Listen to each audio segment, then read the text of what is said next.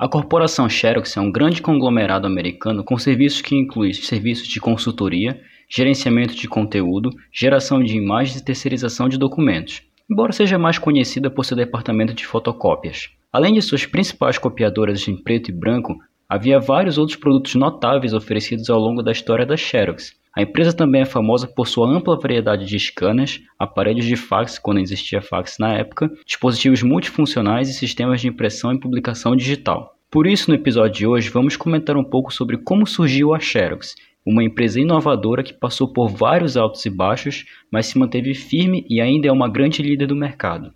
Posso entrar no seu smartphone?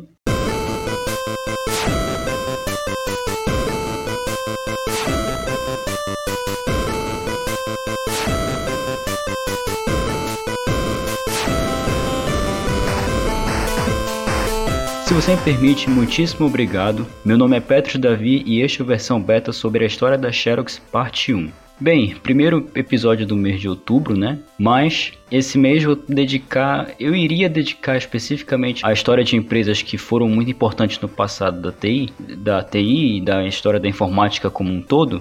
Mas eu queria dedicar esse mês à história da Xerox, que foi uma por si só já tem uma história muito grande, já teve vários altos e baixos, como eu mencionei na introdução, e é um mês que vai ser dedicado a Xerox, já que é o mês de outubro, já que é o mês de comemorações. Então eu acho que não é, eu acho que é perfeitamente justo que eu mencione um pouco da história da Xerox, que foi uma empresa inimaginável para a época, teve várias ideias inovadoras, foi uma das pioneiras em vários segmentos da informática e tem sua parte na história e até hoje está aí, claro que não com a mesma notoriedade que tinha no século XX, tanto no começo quanto na metade, mas ela ainda é uma empresa importante e ainda está num segmento de mercado muito bom. Como de costume, se você quiser ver uma versão em texto desse episódio, você pode procurar no nosso site, que é versão.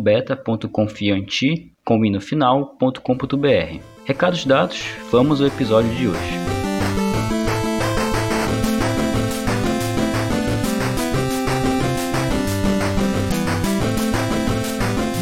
A história da Xerox, uma empresa que foi muito importante para a história da informática. Vamos começar do começo, ou pelo menos de um dos começos da Xerox. A primeira parte começa em 1906 com a fundação da companhia fotográfica Haloid, em Rochester, no estado de Nova York, nos Estados Unidos. Não por coincidência, é a mesma cidade onde a Kodak nasceu, já que ela se especializou em fabricar filmes e equipamentos fotográficos. Em 1912, o controle da empresa foi vendido por 50 mil dólares ao empresário de Rochester Gilbert Mosher, que se tornou presidente, mas deixou as tarefas rotineiras da empresa para os seus fundadores, já que eles conheciam muito melhor do que ele as tarefas rotineiras e o que era o dia a dia da então Haloid antes de ser a Xerox. Mosher manteve a Haloid lucrativa e abriu escritórios de vendas em Chicago, Boston e Nova York. Para ampliar a participação de mercado da empresa, os diretores da Haloid decidiram desenvolver um papel melhor, não um papel dentro da empresa especificamente, mas uma folha de papel mesmo, já que a então Haloid, que era o antigo nome da Xerox, já trabalhava nesse segmento de mercado, e eles perceberam que poderiam tornar o processo muito melhor. Só que isso levou vários anos, mas quando a Haloid Record, que foi o papel que eles desenvolveram, finalmente foi lançada em 1933, quase 30 anos depois, foi tão bem sucedida que salvou a empresa da, do pior quando aconteceu a Grande Depressão nos Estados Unidos. Em 1934, as vendas da Haloid estavam se aproximando a um milhão de dólares. Isso era um valor muito grande para a época. Em 1935, Joseph Wilson, filho de um dos fundadores, decidiu que a empresa deveria comprar a Hectograph, fabricante de máquinas de fotocópias que usava o papel da Haloid. Para ajudar a pagar pela aquisição, a Haloid tornou-se uma empresa pública em 1936 e a venda da Hectograph se tornou uma parte importante dos negócios da Haloid. Eu estou deixando um monte de detalhes afora disso porque a história da Xerox realmente é muito grande. Então vou avançar agora um pouquinho para 1949. Em 1949, a Haloid lançou a copiadora Xerox, com, escrita com X maiúsculo também no final. A máquina que exigia que grande parte do processamento fosse feito manualmente para fazer a fotocópia era difícil e confusa e apresentava erros com frequência. Muitos na comunidade financeira pensaram que o grande investimento da Haloid em xerografia, como foi é, incumbido esse termo de fazer fotocópias, foi um grande erro. Mas os engenheiros da Battle, uma empresa que acabou investindo no na, no homem que conseguiu fazer esse processo de fotocópia muito mais barato, descobriram que a copiadora fazia excelentes impressões para a época. uma qualidade imprevista que vendia muitas máquinas para aquela ocasião. A Haloid investiu os grandes ganhos dessas vendas em pesquisas em uma copiadora xerográfica de segunda geração, ou o que viria a ser a sucessora da Haloid da copiadora Xerox, com X maiúsculo no final.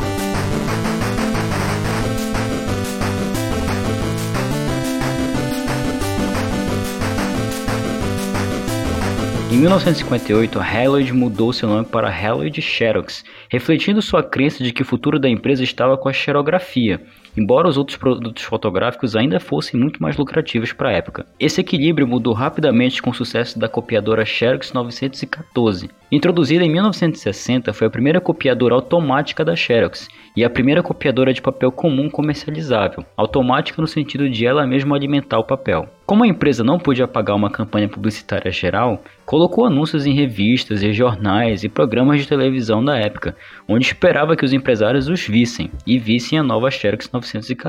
A empresa também ofereceu as máquinas para locação mensal para tornar a xerografia acessível para empresas menores. Afinal, isso foi uma prática que fizeram até durante as Olimpíadas. Existe uma história dos irmãos que produziram a Adidas, deram o sapato deles para todo mundo usar durante as Olimpíadas na década de 40, logo no finalzinho da Segunda Guerra Mundial. E depois disso eles explodiram. Então a Xerox partiu desse mesmo princípio, desse mesmo plano. Claro, não fez isso de graça, mas alugou seus equipamentos a mais nova Xerox 914 e ainda vendia a copiadora Xerox, que foi o primeiro grande sucesso dela. A demanda pelo modelo 914 excedeu as projeções mais otimistas da Hella de Xerox. Apesar do seu grande tamanho, de seu e era um negócio grande, era um negócio pesado, não era fácil de manusear, mas ainda assim era um grande avanço para a época. A Fortune, que é uma revista de economia, posteriormente chamou a copiadora de um produto de maior sucesso já comercializado nos Estados Unidos para você ver a importância desse produto. As vendas e o aluguel de produtos xerográficos dobraram em 1961 e continuaram crescendo. No mesmo ano, a empresa foi listada na Bolsa de Valores de Nova York, mudou seu nome para Xerox Corporation e as operações de fotografia foram colocadas na recém-criada divisão de fotos da Haloid, em homenagem ao antigo nome da empresa. Um ano depois, em 62, a Xerox formou a Fuji Xerox no Japão, com, juntamente com a Fuji Photofilm, que você deve conhecer hoje como a Fujifilm. Também na década de 60, a Xerox abriu as subsidiárias na Austrália, no México e na Europa Ocidental. A empresa investiu 12 milhões e meio no desenvolvimento da copiadora 914, mais do que os ganhos totais da Haloid entre 1950 e 1959 em um ano eles lucraram muito mais do que eles quase lucraram uma década inteira. E só 914 levou a empresa a mais de um bilhão de vendas em 1968. Isso era muito dinheiro para a época. A Xerox estava explodindo bastante nesse mercado. Afinal, também tem um detalhe aqui: não havia concorrência. A IBM e outras empresas como a Fujifilm, a própria Kodak também, que acabou ignorando a, a quando ainda era uma empresa pequena, simplesmente ignorou o fato de que poderia ter uma concorrência tão grande quanto a Haloid e deixou, não, não investiu em outras formas de publicidade, não investiu em seus equipamentos e acabou ficando para trás. Em 1963, a Xerox lançou uma versão desktop do 914. Embora essa máquina tenha sido vendida bem, ela não foi tão lucrativa e a Xerox acabou dependendo das suas máquinas maiores posteriormente.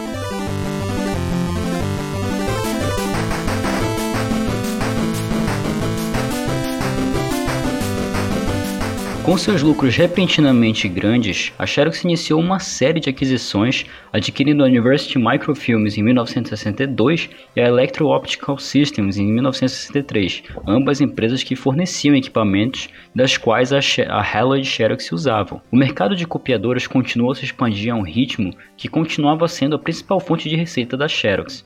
Os anos 60 foram um período de enorme sucesso para a Xerox, que se tornou uma das 100 maiores empresas dos Estados Unidos e no final da década de 60, mais especificamente em 1969, mudou sua sede de Nova York para Stanford, Connecticut. Ainda no final dos anos 60, a Xerox começou a concentrar seus esforços no conceito de escritório eletrônico que não usaria papel, para você perceber o quanto ela estava à frente do seu tempo nessa questão revolucionária de tecnologia.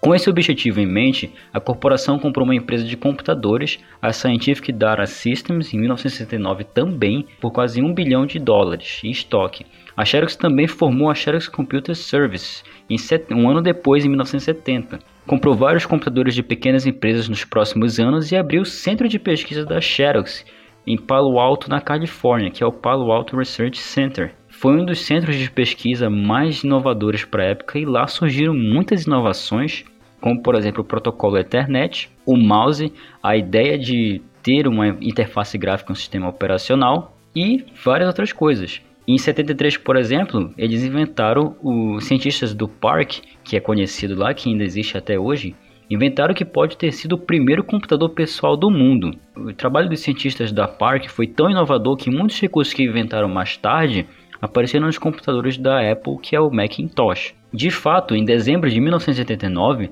a Xerox iria processar a Apple por 150 milhões de dólares, alegando que a Apple havia roubado a tecnologia que ajudou a tornar seus computadores tão bem-sucedidos.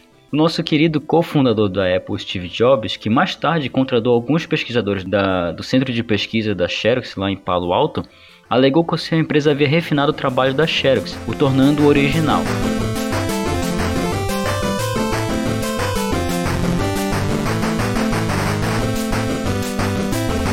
Ainda há muita lenda sobre essa visita do Steve Jobs a Xerox. Diziam que ele foi lá de livre e espontânea vontade. O que, de, que aconteceu foi que ele foi pago para visitar a Xerox, para ver como é que era o parque tecnológico ali dentro. E ele se deparou com esse computador de mesa que estava ali parado. A Xerox tinha acabado de inventar o possível primeiro computador pessoal do mundo que estava ali no depósito, ninguém estava investindo naquilo. O Steve Jobs viu esse tipo de situação viu essa mina de ouro, literalmente, ali no canto da sala e nem pegou a ideia para si. Ele pegou a essência da ideia e projetou no que viria a ser o maior sucesso da Apple naquela época, que era o primeiro computador, o Macintosh. Então, há muita divergência entre isso, mas acabou que isso aconteceu. A Xerox acabou perdendo a causa. Ele alegou que foi uma criação original, só baseada no modelo da Xerox. Vale ressaltar também que não era um modelo patenteado. As invenções que foram feitas no parque foram amplamente ignoradas pela Xerox. A divisão de computadores e as de copiadores competiam por recursos e não conseguiam se comunicar. Porque, é claro, uma empresa não vai deixar de investir em algo que já está sendo lucrativo há muitos anos. Vale ressaltar que a Xerox já estava nesse ramo desde 1930 e ela não vai trocar esse tipo de receita certa e fácil por algo que pode quebrar eles. A Xerox ignorou totalmente essa situação e, e tem outra coisa, de Stanford, que em Connecticut, para Palo Alto, na Califórnia, é uma distância muito grande. Isso aqui é a década de 70, não tinha internet, então a comunicação entre esses dois polos era difícil. Muitas das vezes o pessoal no centro de pesquisa da Xerox ficava muito à mercê do pessoal que ficava na sede, até porque eram eles que mandavam. Não surpreende que esse tipo de situação tenha acontecido com a Xerox e muitas das invenções que aconteceu em, no centro de pesquisa em Palo Alto acabou sendo utilizada por outras pessoas, já que a própria Xerox acabou não fazendo isso. Fora que outros desentendimentos dentro do próprio centro de pesquisa surgiram, na sede também, e por essa questão de mudanças acabou sufocando bastante a inovação. Os cientistas acabaram ficando muito limitados a esse tipo de comportamento. A Xerox até aqui foi uma empresa gigantesca, mas no próximo episódio você vai ver o quanto ela pode ter se metido, o quanto essa decisão de não investir no, nas inovações do centro de pesquisa foram desastrosas para a empresa anos depois.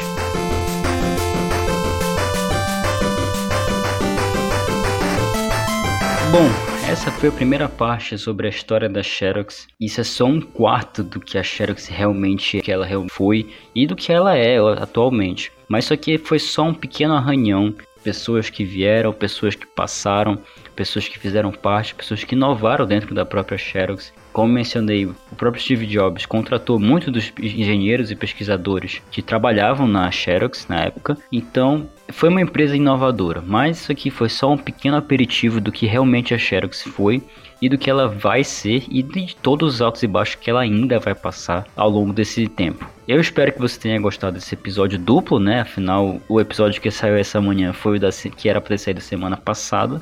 Eu faço aqui de novo minha culpa, eu realmente tive muito ocupado essa semana, Mas para compensar o atraso e por não ter saído episódio semana passada, esse é o segundo episódio dessa semana, dupla, mas na próxima semana programação normal. Mais uma vez, eu espero que você tenha gostado desse episódio e eu vejo você na próxima segunda-feira. Até lá!